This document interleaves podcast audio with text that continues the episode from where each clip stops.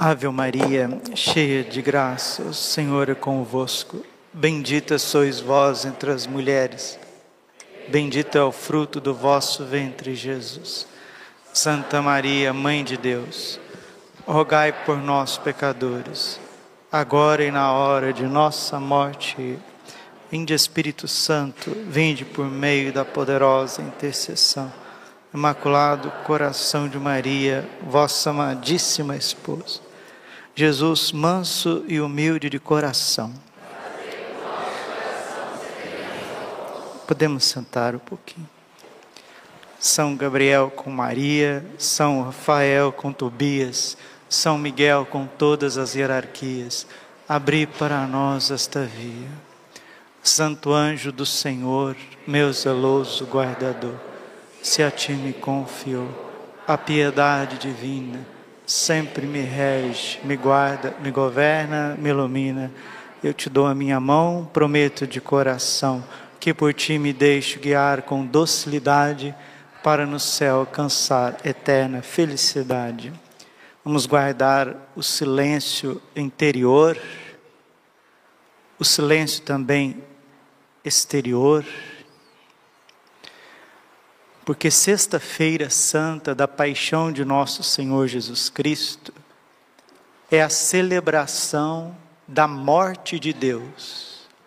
Deus morreu no madeiro da cruz.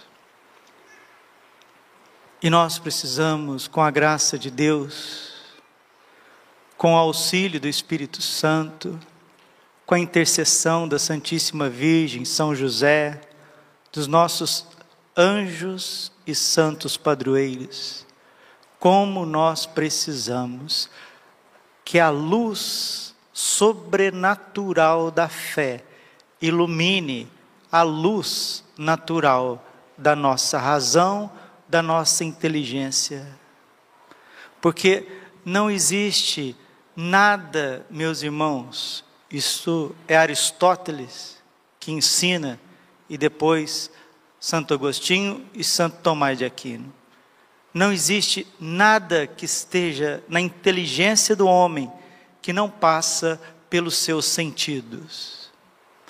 Deus poderia ter salvado o mundo sem o derramamento de uma gota de sangue?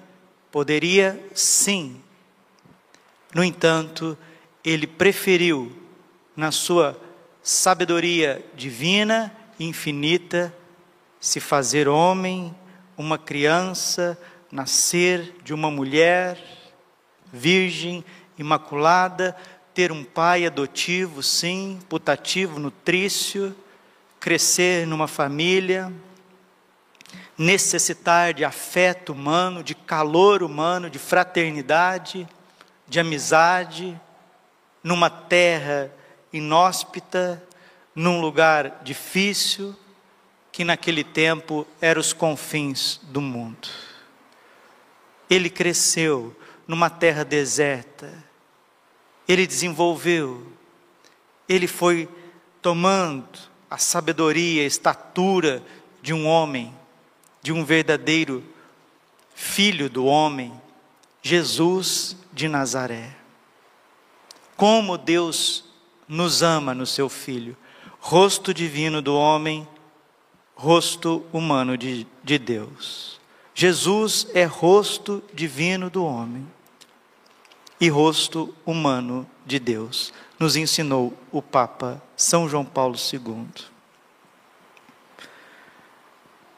Meditar a paixão de nosso Senhor Jesus Cristo nesse dia é muito mais do que entender algo.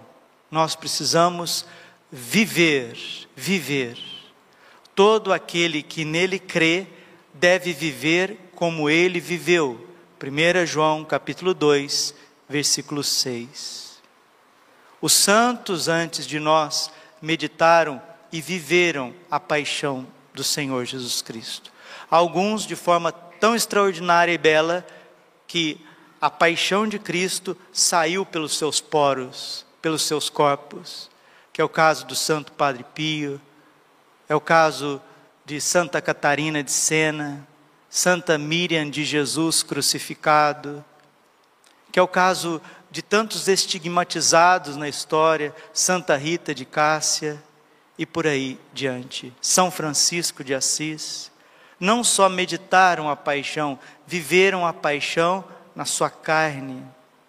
Colossenses capítulo 1, versículo 24: Completo na minha carne aquilo que falta a paixão do meu Senhor pelo seu corpo, que é a igreja. Essa narração belíssima que acabamos de ouvir da paixão do Senhor mostra uma fotografia, uma radiografia, uma tomografia da história da humanidade. Nós nos atrapalhamos tanto pela má influência dos outros, do mundo, do poder político, do poder religioso, das massas, com as insídias malignas que nós matamos o Filho de Deus. Alguém pode perguntar, Padre, quem crucificou Jesus? Quem matou Jesus? Ah, o poder religioso dos judeus. Não, foi o poder político dos romanos. Foram as massas que instigaram naquele tempo. A resposta não é essa. A resposta está na Bíblia. Atos dos Apóstolos, capítulo 2, versículo 37. Você matou Jesus Cristo de Nazaré. Você é responsável pela morte de Jesus. Vós matastes o autor da vida, pregando numa cruz. Se Jesus morreu pelos seus pecados e pelos meus, quem o matou fomos nós. Mas por que, padre, que eu matei Jesus e não me sinto esse assassino? Porque matar Jesus é mais do que matar um homem, é matar um Deus que se fez homem, é um deicídio. Caim matou Abel, o seu irmão. Nós matamos o nosso irmão, que é verdadeiro homem, mas também verdadeiro Deus. Quando Deus veio te visitar, você o julgou, o condenou, o maltratou, cuspiu, coroou de espinhos, flagelou, traiu, negou e o pregou na cruz. Não, padre, eu não fiz isso não, porque eu nem morava naquele tempo. Até derramo tantas lágrimas por nosso Senhor hoje. Nós não estamos distantes do Espírito Santo e derramando cada vez mais sobre a face da terra, e aí você vai se deparar com quem você é. Nós ainda não nos vemos com o olhar de Deus. Padre, qual que é o olhar que Deus tem sobre nós? um olhar de profundo amor. Jeremias capítulo 31, versículo 3: Amo-te com amor eterno. Deus te vê com amor e com verdade. Salmo 84, versículo 10. O amor e a verdade se encontrarão. É verdade que Deus te ama infinitamente? Sim. Gálatas capítulo 2, versículo 20. Me amou e se entregou por mim. Mas é verdade também que Ele, que é a luz do mundo, João 8,12, ilumina todo homem, vai iluminar as trevas que estão em ti. As trevas que estão em ti é a semelhança que você tem de Satanás. Padre, o senhor está dizendo que eu me assemelho a Satanás? Sim, todas as vezes que você peca 1 João capítulo 3, versículo 8. Todo aquele que peca é do demônio. O pecado é uma aliança com o demônio, um consórcio com o demônio, uma amizade com o demônio, em detrimento de um assassinato. Ninguém peca sem antes matar Jesus no seu coração. Hebreus capítulo 6, versículo 6 todos os pecados, todos, os dez pecados das duas tábuas da lei. Primeiro mandamento, segundo mandamento, terceiro mandamento, do quarto ao décimo, que referem-se ao próximo. Ninguém falta à missa no domingo, sem motivo plausível, sem antes matar Jesus no coração. Ninguém fala uma blasfêmia, ninguém faz uma piada suja, como a gente está vendo aí nas mídias, sem matar Jesus no coração. Ninguém vai recorrer a magias, a espiritismo, a terreiros, a despachos, sem antes matar Jesus no coração, porque Deuteronômio capítulo 18, versículo 10 está escrito: Serás inteiramente do Senhor teu Deus. Ninguém xinga a mãe, ninguém xinga o pai, ninguém menospreza a mãe, ninguém menospreza o pai, ninguém se revolta com a mãe, ninguém se revolta contra o pai, ninguém fala mentira para o pai e para a mãe, sem antes matar Jesus no coração. Ninguém, ninguém aborta uma criança no ventre sem antes matar Jesus no coração. Ninguém tem práticas, práticas horríveis, práticas abjetas de um homem para com um homem, uma mulher para com uma mulher, sem antes matar Jesus no coração. Ninguém trai o esposo sem antes crucificar Jesus no coração. Ninguém trai a esposa sem antes crucificar Jesus no coração. Ninguém abandona o sacerdócio, a vida religiosa. Ninguém fica revoltado contra Deus e contra a sã doutrina da salvação sem antes crucificar Jesus no coração. Ninguém desvia milhões e bilhões de reais dos cofres públicos sem antes crucificar Jesus no coração. Ninguém retém o salário do pobre sem antes crucificar Jesus no coração. Ninguém fica com falcatrua, ninguém fica com corrupções, roubando, seja coisas pequenas ou grandes, sem antes crucificar Jesus no coração. Ninguém fica fofocando a vida alheia com ciúme, com inveja da prosperidade do irmão, seja espiritual ou material, conversando e ouvindo, caluniando, sem antes matar Jesus no seu coração.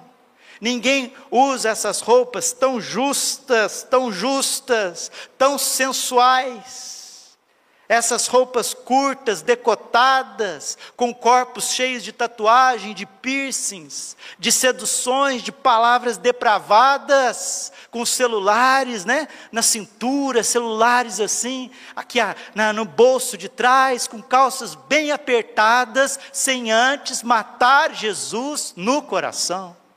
Ninguém retém o dinheiro que ganha sem dar um centavo para a igreja e devolver o seu dízimo, sem antes matar Jesus no coração. Atos dos Apóstolos 2,37: Vós matastes o autor da vida, vós matastes Jesus de Nazaré, com a indiferença, com a ingratidão, com a falta de perdão, com a luxúria, com a impureza com incompreensão, com a dureza de coração. Inocente é Jesus, inocente é o preciosíssimo sangue de Jesus, que clama mais eloquente do que o sangue de Abel.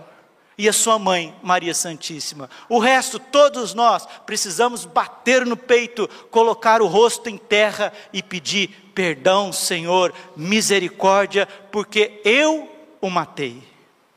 E se você não enxerga isso, pode ter certeza, o Espírito Santo vai te dar esse presente. Porque o aviso que Nossa Senhora do Carmo disse em Garabandal, ele está às portas. Ele está às portas. Se preparem para o aviso. Se prepara para você ver quem você é. Se prepara. E Nossa Senhora, através dos santos, o Espírito Santo também confiando aos seus confidentes, aos seus santos na história da igreja, diz que aqueles que meditam com frequência a paixão do Senhor, confessam com frequência, amam Jesus na Eucaristia, reparam os seus pecados e querem até reparar os pecados alheios numa vida de entrega e de expiação, passará por esta visão, por este choque de realidade por essa iluminação da consciência mais brando, mas aqueles que estão distantes da igreja. Aqueles que fizeram do pecado um projeto de vida, estão cegos, eu tenho dó. Eu tenho dó dessas pessoas. Porque no dia de Pentecostes, depois que Jesus ressuscitado e subi, subiu aos céus, derramou o Espírito Santo sobre os apóstolos, São Pedro pregou para a conversão dos judeus. E mais de 3 mil judeus se sentiram compungidos no coração com esta verdade. Eu matei Jesus. E eles perguntaram para São Pedro o que nós devemos fazer. E São Pedro disse, Atos 3,19: Arrependei-vos e convertei-vos, para que os vossos pecados sejam perdoados. Quem matou Jesus? Somos nós. Foi eu, foi você. Nós matamos Jesus. Deus o ressuscitou dos mortos. E quem vai se converter diante desse mistério? Alguns, nem todos.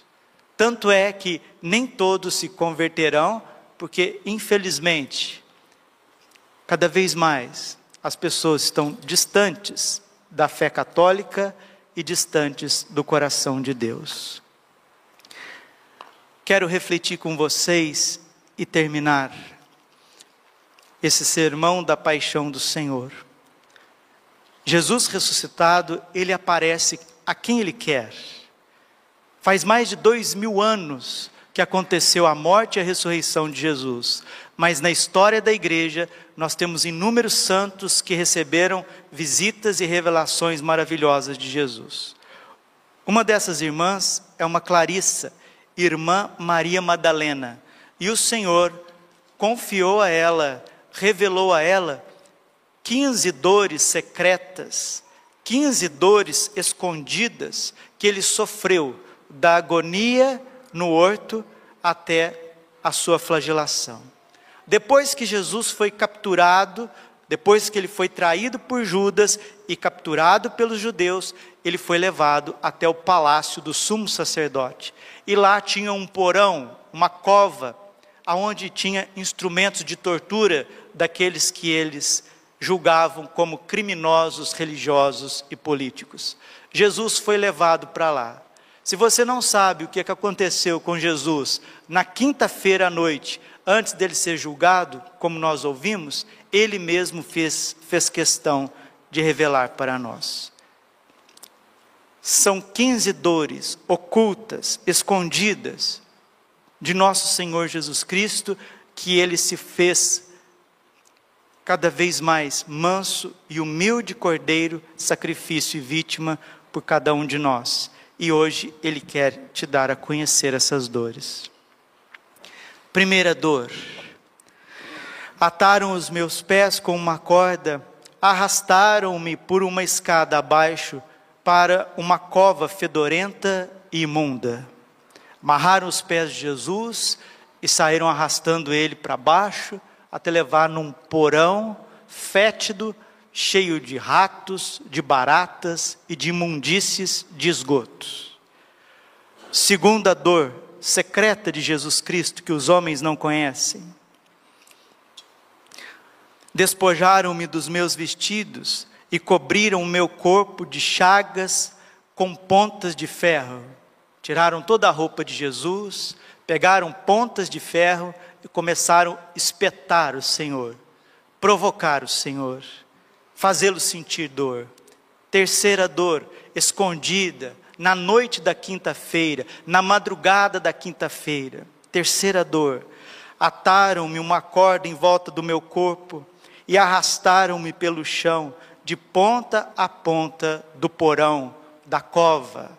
Arrastaram Jesus, foram arrastando ele. Hoje, os direitos humanos e os direitos dos animais não permitem que faça certas coisas com animais.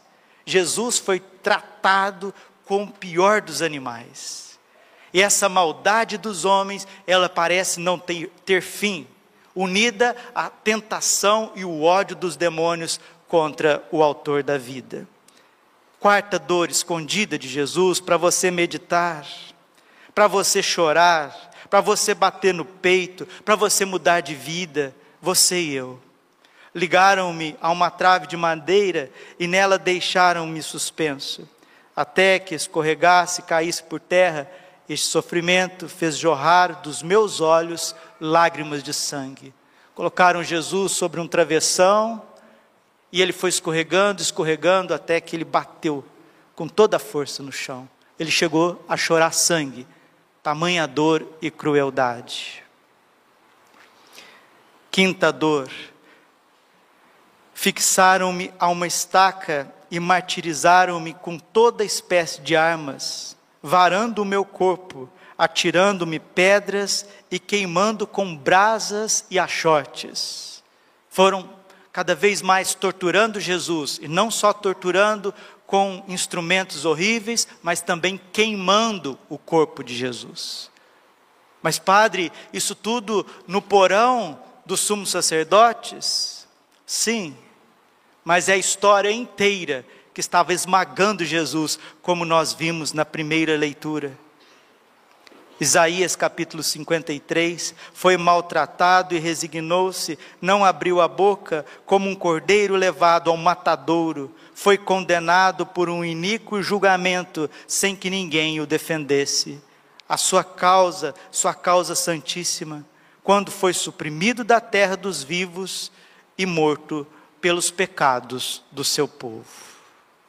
Sexta dor de nosso Senhor Jesus Cristo Atravessaram-me com sovelas e agulhas, arrancavam a pele e a carne do meu corpo e das minhas veias.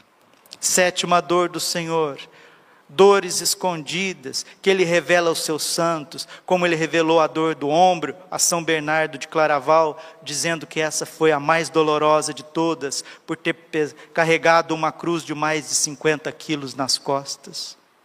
Como Ele revelou a beata Catarina Emmerich, livro maravilhoso da paixão do Senhor, a Santa Brígida da Suécia, a Santa Miriam de Jesus crucificado, a venerável Martê Robin, a Santa Faustina Kowalska, a Santo Padre Pio, há rios de literatura mística católica das dores escondidas de Jesus. E se você achar que é pouco, a parte científica também analisa as dores de Jesus. Leia o livro de Pierre Barbet, A Paixão de Cristo segundo um médico cirurgião. A análise minuciosa do Santo Sudário e das dores de nosso Senhor Jesus Cristo. Sétima dor.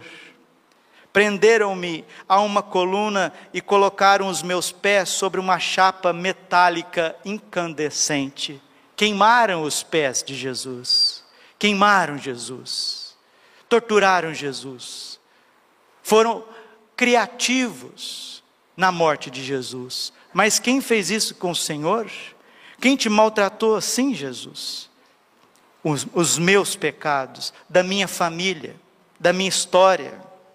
Todos os pecados do mundo, somos nós que fizemos isso com o Senhor. Oito, coroaram-me com uma coroa de ferro e venderam-me aos olhos, vendaram-me os olhos com trapos repugnantes. Nona dor, assentaram-me sobre uma cadeira cheia de pregos aguçados que abriram profundos buracos no meu corpo. Aspergiram, dez, as minhas chagas com resina e chumbo fundido e lançaram-me a cadeira abaixo. Além de fazer tudo isso, pegaram ali aquele chumbo fundido que era usado para fazer espadas, fazer malhos, correntes e jogar aquelas coisas fervendo na onde eles tinham aberto as chagas de Jesus. Décima primeira dor escondida de nosso Senhor, do nosso Rei, do nosso Deus, do nosso sumo e eterno sacerdote, do nosso sacramento de amor, Jesus, na Eucaristia. Para vergonha minha e meu suplício, cravaram agulhas e pregos nos furos da minha barba, já violentamente arrancada pelos carrascos.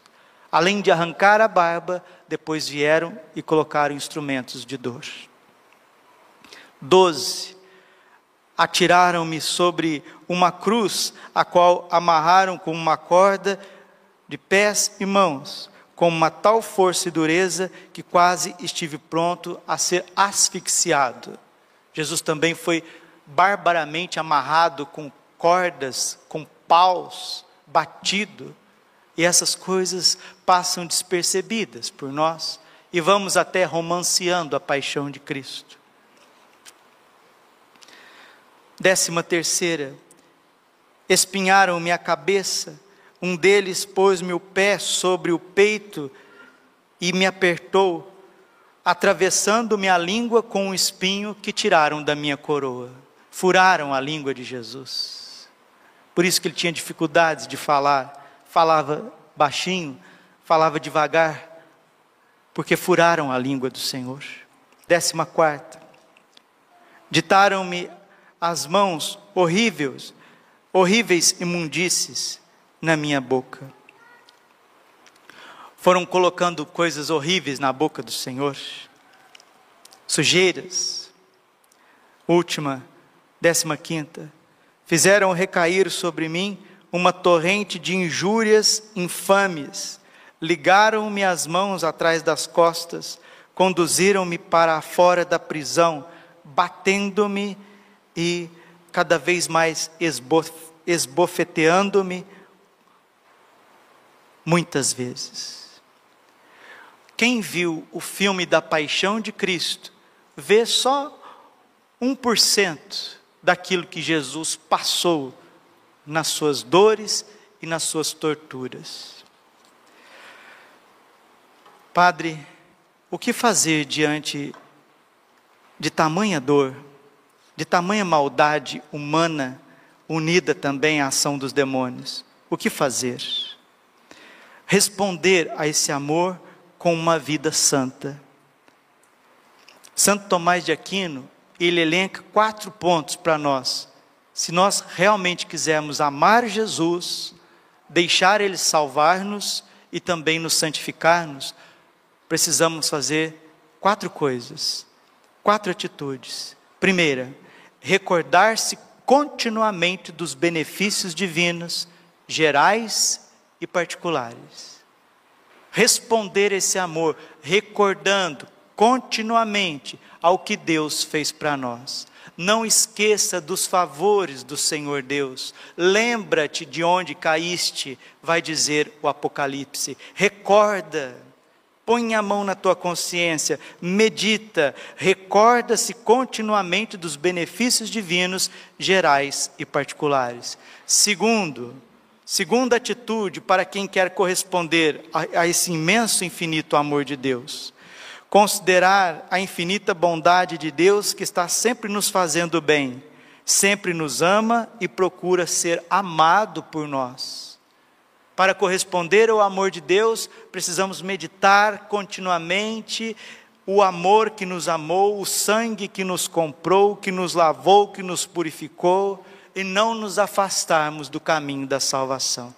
Terceiro, terceiro meio para você responder ao amor de Deus, evitar com cuidado, isso é Santo Tomás de Aquino que está dizendo para nós, evitar com cuidado tudo o que desagrada por mínimo que seja. Santa Catarina de Sena dizia: Eu estou pronta a me atirar no inferno, a ofender o Senhor minimamente. Esses são santos. Esses sabem da grandeza do amor de Deus por conta de cada um de nós.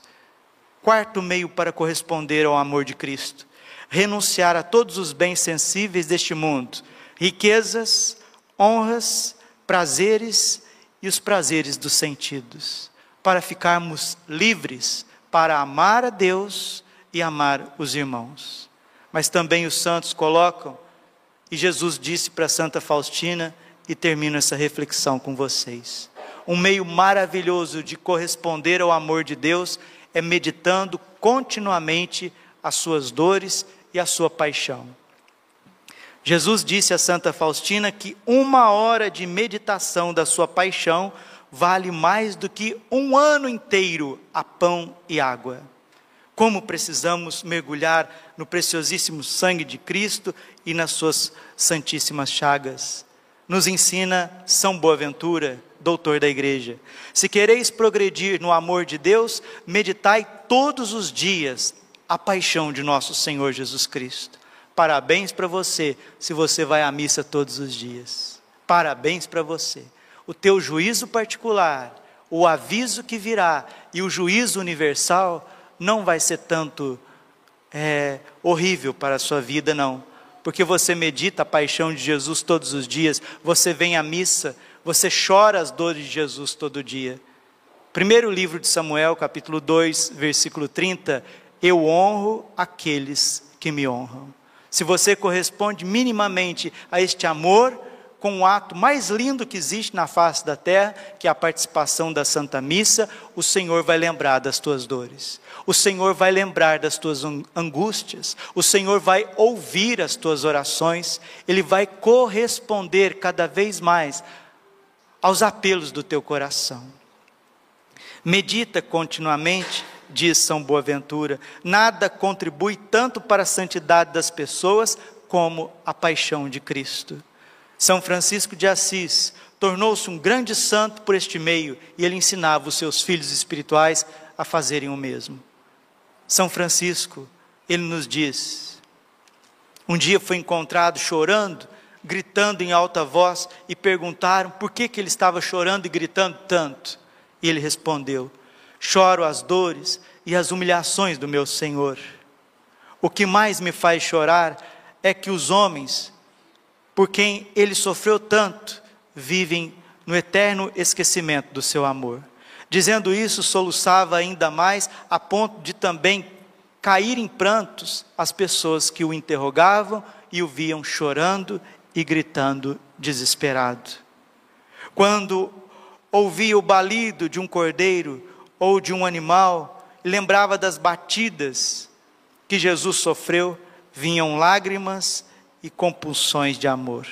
Estando doente, alguém aconselhou a ler um livro piedoso. Ele respondeu: O meu livro é Jesus crucificado. Por isso é que exortava os seus irmãos a pensar e meditar continuamente a paixão de nosso Senhor Jesus Cristo. E dizia com frequência: Quem não se enamora de Deus, vendo Cristo morto na cruz, jamais se abrasará no seu amor. O cardeal Raniero Cantalamessa, pregando inúmeras vezes aos papas e à cúria romana, certa vez ele disse, e vamos deixar que essas palavras caem no nosso coração como uma verdadeira semente de santidade. O cardeal Raniero Cantalamessa, que é um excelente pregador, um homem de vida ilibada, caminhando para a santidade, um dos melhores teólogos e historiadores vivos da Santa Igreja Católica, ele faz-nos recordar também, de forma teológica, a proximidade do aviso que Nossa Senhora disse em Garabandal e que também está em toda a Sagrada Escritura. Todos nós somos acusados da morte de Jesus. Ele está pregando para o Papa e para os cardeais, para a Cúria Romana e aqui faço questão de colocar as palavras do cardeal Raniero Cantalamessa. Todos nós somos acusados da morte de Jesus, pois todos pecamos. E se dissermos que não temos pecado, mentimos. Mas dizer Jesus morreu por nossos pecados equivale a dizer nós matamos Jesus. Dos que tornam a pecar depois do batismo, isto é, a epístola aos Hebreus diz que novamente crucificaram o Filho de Deus, crucificam o Filho de Deus e os expõem ao sarcasmo. Ao ouvirem a terrível acusação, vós matastes Jesus de Nazaré, os três mil judeus sentiram o próprio coração trespassado e disseram a Pedro e aos outros apóstolos: Irmãos, que devemos fazer? Um grande pavor um grande pavor apoderara-se deles, e no momento presente também de nós se apodera, caso não sejamos de pedra. Como não ficar apavorado por este pensamento? Deus amou tanto o mundo que lhes entregou o seu Filho unigênito, e nós, em resposta, o matamos. Matamos o autor da vida. Quando a gente atropela um gato ou um cachorro, dependendo da sensibilidade das pessoas, fica até difícil para você dormir no dia. Deus nos livre, nos guarde, mas alguém que chega a atropelar uma pessoa ou uma criança, se essa criança vem a óbito, essa pessoa que, que infelizmente acabou envolvendo nesse acidente, talvez precise até de terapia. Agora imagina matar o menino Jesus? Imagina matar o filho de Deus, o pregar na cruz e não sentir nada a respeito disso? Estranho. E termina o cardeal Cantalamessa. Enquanto não se passou por esta crise interior, este temor e tremor, não se é cristão autêntico, maduro, mas simplesmente um embrião de cristão. A caminho para a luz. Enquanto não te sentires, uma vez sequer realmente perdido, digno de condenação, pobre náufrago, não perceberás o significado de ser salvo pelo sangue de Cristo. Não saberás o que dizer quando chamas a Cristo de teu, teu Salvador nem podes, a rigor, sequer avaliar os sofrimentos de Cristo e chorar por eles. Seria hipocrisia, porque só conhece realmente os sofrimentos de Cristo quem está intimamente persuadido de que são a sua obra, a morte de Cristo. De quem lhes infligiu? Jesus poderia dizer-te como as piedosas mulheres de Jerusalém. Lucas 23, 28 não chores por mim, chora por ti e pelo teu pecado. Glória ao Pai, ao Filho e ao Espírito Santo, como era no princípio, agora e sempre. Amém. Ah, tem uma coisa. Aqueles que não se sentem tão pecadores por terem feitos, por não terem feito coisas horríveis na vida, você faria coisas muito piores se Deus não tivesse te preservado. Muitos verão os seus crimes, outros verão os crimes que cometeriam se Deus não tivesse o preservado. Prepare o teu coração. Coração imaculado de Maria, confiança, saúde e vitória minha.